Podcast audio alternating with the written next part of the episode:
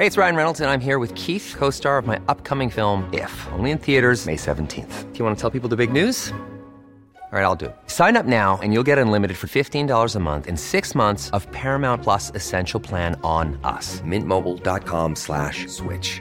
Upfront payment of $45 equivalent to $15 per month. Unlimited over 40 gigabytes per month. Face lower speeds. Videos at 480p. Active Mint customers by 531.24 get six months of Paramount Plus Essential Plan. Auto renews after six months. Offer ends May 31st, 2024. Separate Paramount Plus registration required. Terms and conditions apply if rated PG.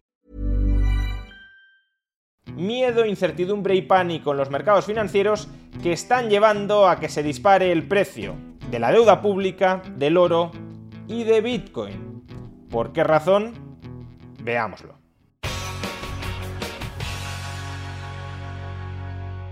La incertidumbre se apodera del mercado y los inversores están rápidamente buscando refugio en activos líquidos y solventes.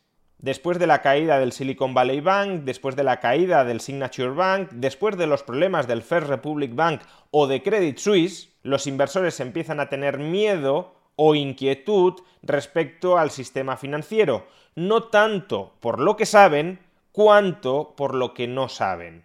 Es decir, no se trata tanto de la certeza de que haya unos problemas bien delimitados, bien conocidos dentro del sistema financiero, sino más bien de todo lo contrario.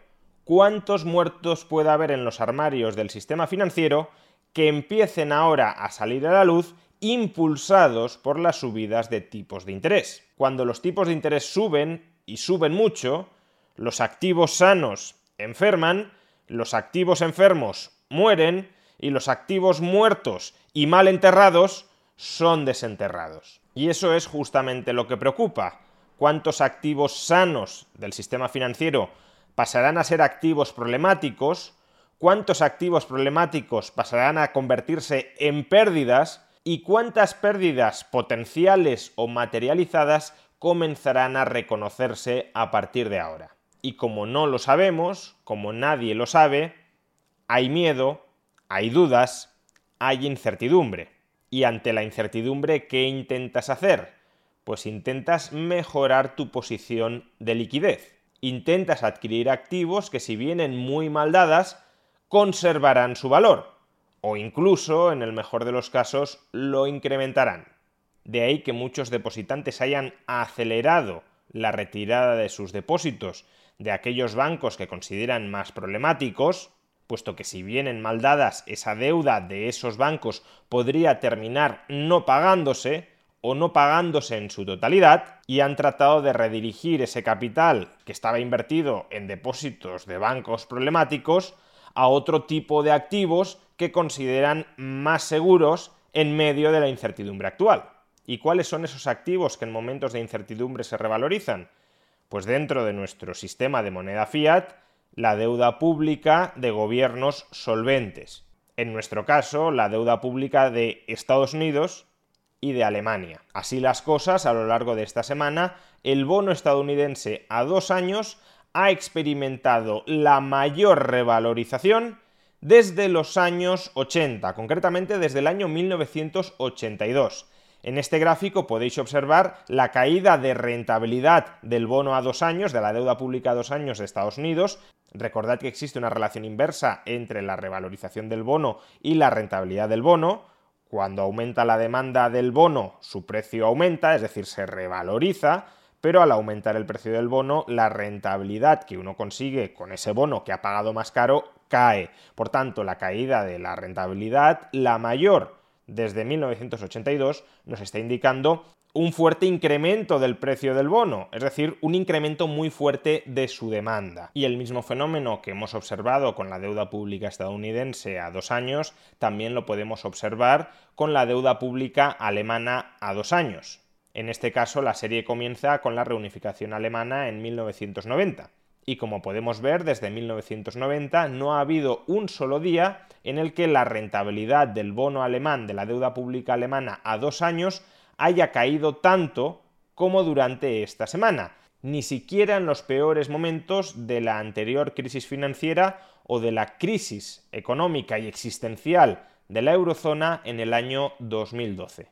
Hay que aclarar, no obstante, que esta fuerte reacción de la rentabilidad de los bonos a la baja, o del precio de los bonos al alza, recordad que es lo mismo, hay una relación inversa entre ambos, no se debe probablemente solo al aumento de la incertidumbre, sino también a la apuesta por parte de los mercados financieros de que los bancos centrales van a virar el rumbo de su política monetaria, no van a subir tanto los tipos de interés como estaba previsto hasta estas semanas de turbulencias financieras, y que por tanto a lo largo de los próximos dos años los tipos de interés van a ser más bajos de lo que se creía, lo que lleva a una potente reevaluación de cuál ha de ser el precio del bono a dos años. Por tanto, se mezclan estos dos fenómenos, alta incertidumbre con expectativa de que los tipos de interés ya no van a ser tan altos como se creía y por tanto el precio del bono a dos años tiene que reevaluarse al alza, lo que significa que la rentabilidad del bono a dos años cae. Y también estos dos factores, incertidumbre y caída de las expectativas de los tipos de interés a medio plazo, son los que explican por qué se han revalorizado otros dos activos, el oro y Bitcoin. Desde el pasado 8 de marzo, fecha en la que Silicon Valley Bank anunció que necesitaba una ampliación de capital para sobrevivir, el oro ha aumentado de precio un 8% y Bitcoin después de unas dudas iniciales de qué podría ocurrir con el mundo cripto, porque recordemos que uno de los principales acreedores del Silicon Valley Bank era Circle, la empresa emisora de la stablecoin USDC. Si los depositantes de Silicon Valley Bank no llegan a ser rescatados, Circle habría tenido muchos problemas, la cotización de USDC se habría hundido más de lo que lo hizo y eso habría terminado afectando a Bitcoin. De ahí que durante los días inmediatamente posteriores al anuncio de problemas financieros serios por Silicon Valley Bank, la cotización de Bitcoin cae. Sin embargo, una vez se anuncia el rescate pleno de los depositantes de Silicon Valley Bank y por tanto, una vez se constata que Circle va a ser rescatada totalmente, sus depósitos se van a pagar por entero y por tanto USDC no tiene problemas y por tanto el ecosistema cripto no se va a ver afectado por un hundimiento de una de las principales stablecoins en este mercado, lo que ocurre con la cotización de Bitcoin es que se dispara. Con respecto al 8 de marzo, Bitcoin se ha revalorizado ya un 25%. Y con respecto a los mínimos del viernes 10 de marzo, cuando se creía que Circle podía tener serios problemas financieros, un 35%.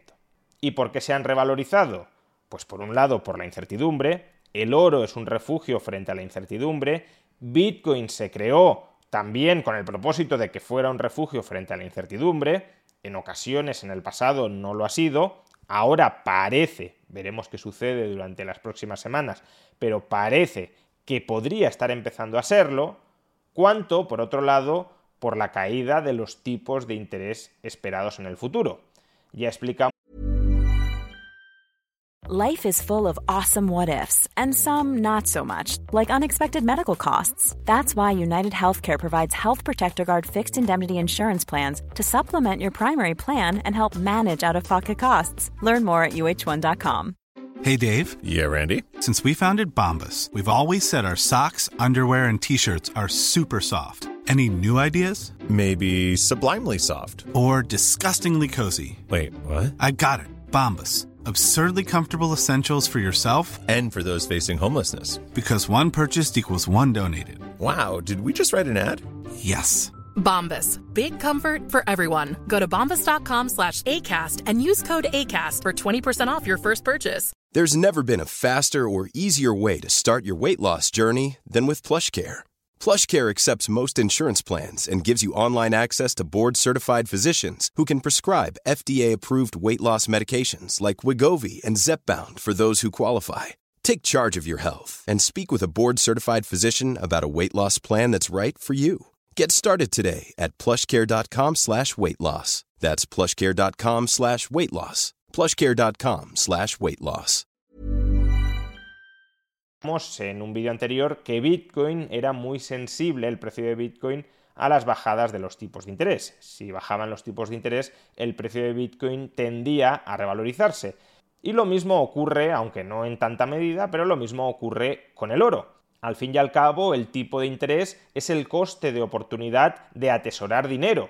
Y si el oro y Bitcoin pretenden hasta cierto punto competir por la demanda de liquidez, Pues claro, cuando bajan los tipos de interés y hay incertidumbre, la demanda de liquidez se dispara, la utilidad de tener liquidez por la incertidumbre crece, el coste de oportunidad por tener liquidez, el tipo de interés baja, se dispara la demanda de liquidez y aquellos activos que se espera que puedan proporcionarla, claramente la deuda pública de gobiernos solventes, pero también el oro e incluso, lo veremos, esto es más especulativo, pero podría ser así a tenor de lo que ha ocurrido con el precio, también Bitcoin, pues esos activos se revalorizan cuando hay más demanda de liquidez. Y la demanda de liquidez en estos momentos de incertidumbre tenemos muy claro que se ha disparado.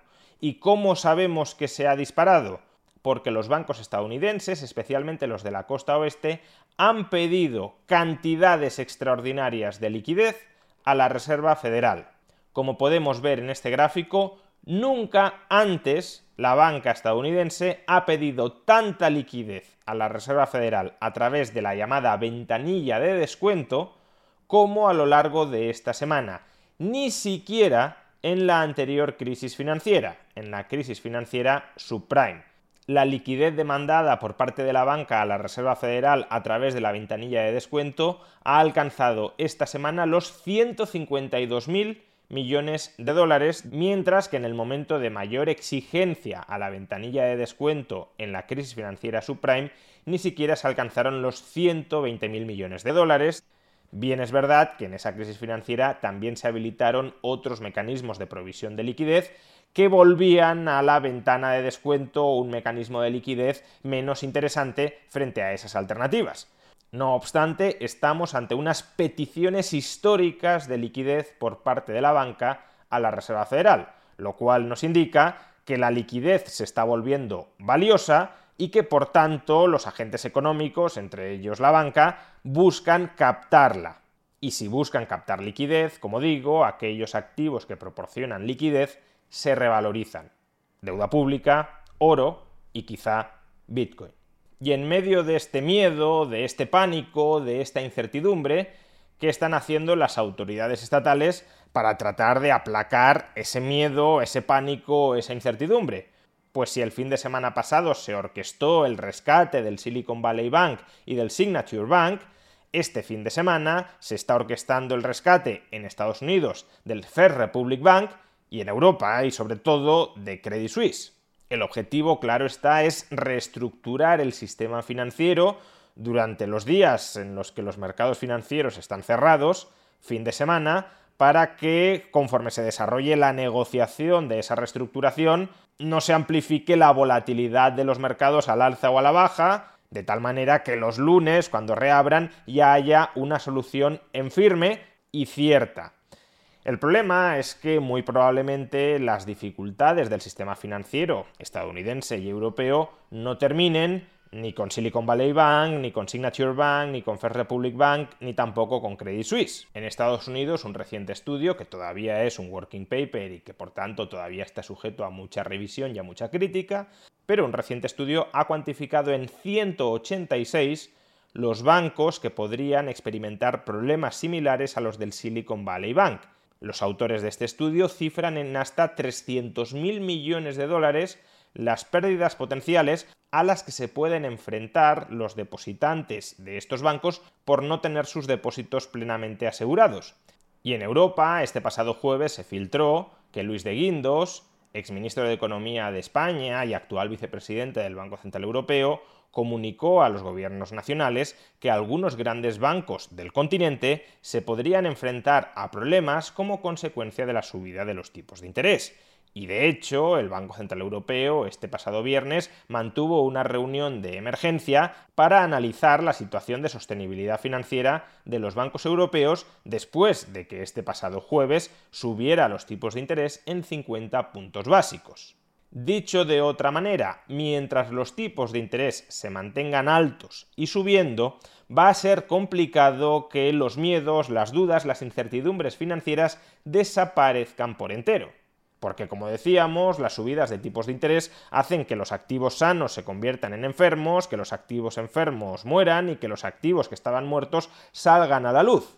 Y eso no es un problema localizado ni del Silicon Valley Bank ni de Credit Suisse es un problema general, sistémico, del sistema financiero occidental después de que durante más de una década los tipos de interés hayan estado en niveles ultra bajos y por tanto los bancos hayan aprovechado para invertir en activos de muy bajo rendimiento cuyos modelos de negocios son muy sensibles a las subidas de tipos de interés y cuyo valor de mercado también es muy sensible a esa subida de tipos de interés.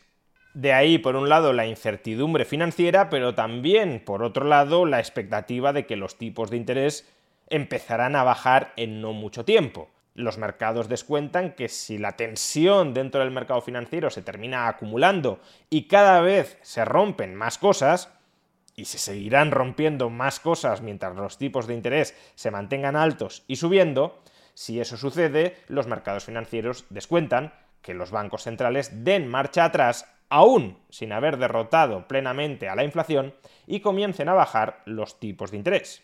Pero dos dudas restan encima de la mesa.